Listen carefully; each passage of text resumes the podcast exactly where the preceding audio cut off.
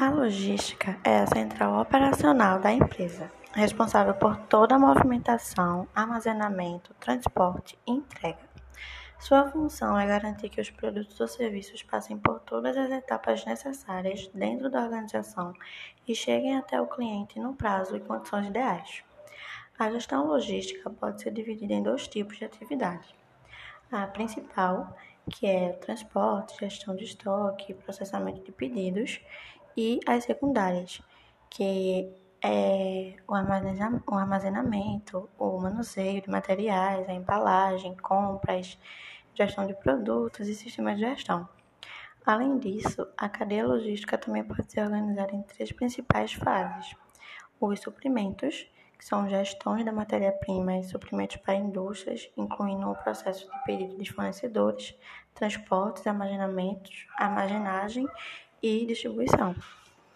É, produção, controle dos códigos de estoque dos produtos, fluxo de materiais, abastecimento e distribuição inicial do produto. Temos também a fase da distribuição, que é o gerenciamento dos pedidos do clientes e meios de distribuição, incluindo a gestão do estoque, armazenagem e entrega. Existem vários tipos de logísticas que atendem a diferentes necessidades das empresas e um deles é a logística de estabelecimento ou logística embalde, é voltada para os suprimentos, mercadorias e matérias-primas necessárias para garantir os recursos das empresas.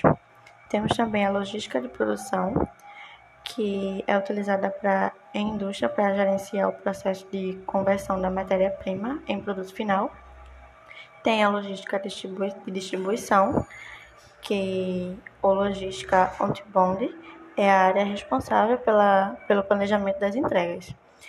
E temos também a logística reversa, que tem como principal função planejar o retorno de materiais e produtos à empresa, encaminhando o recolhimento pós-venda ou pós-consumo.